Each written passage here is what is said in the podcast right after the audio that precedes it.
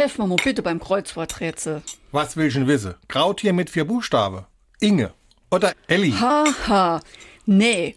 Umriss oder Kontur mit, warte mal, zehn Buchstaben. Oje, da fällt mir nix in. Der erste Buchstabe ist S. Probier mal äh, Schereschnitt. Meine Herren, das ist doch viel so lang. Ähm, mit S. Sch Schattewurf. Mensch, Maja, zehn Buchstabe, han ich gesagt. Das ist alles viel so lang. Was hast du denn sonst noch für Buchstabe? Ei, Hinne, eh, warte mal. Um, Strom in Afrika ist Nil, dann wäre der zweite Buchstabe äh, I. So Wörter kenn ich nicht. Jo, danke für deine große Hilfe. Ich Hans. Silhouette. SR3. Warum wir so reden. Wie man schwätze.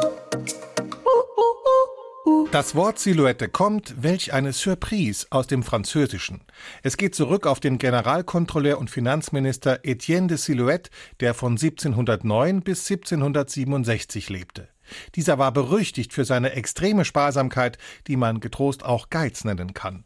Weil ihm damals sehr angesagte Porträts in Form von Ölgemälden zu teuer waren, stattete er sein Schloss an der Mahn lieber mit selbstgemachten Scherenschnitten aus. Der französische Volksmund reagierte umgehend darauf, indem er sie Portrait à la Silhouette nannte. Erst später kam es dann zu einer Bedeutungsverallgemeinerung im Sinne von Umriss oder Kontur mit zehn Buchstaben.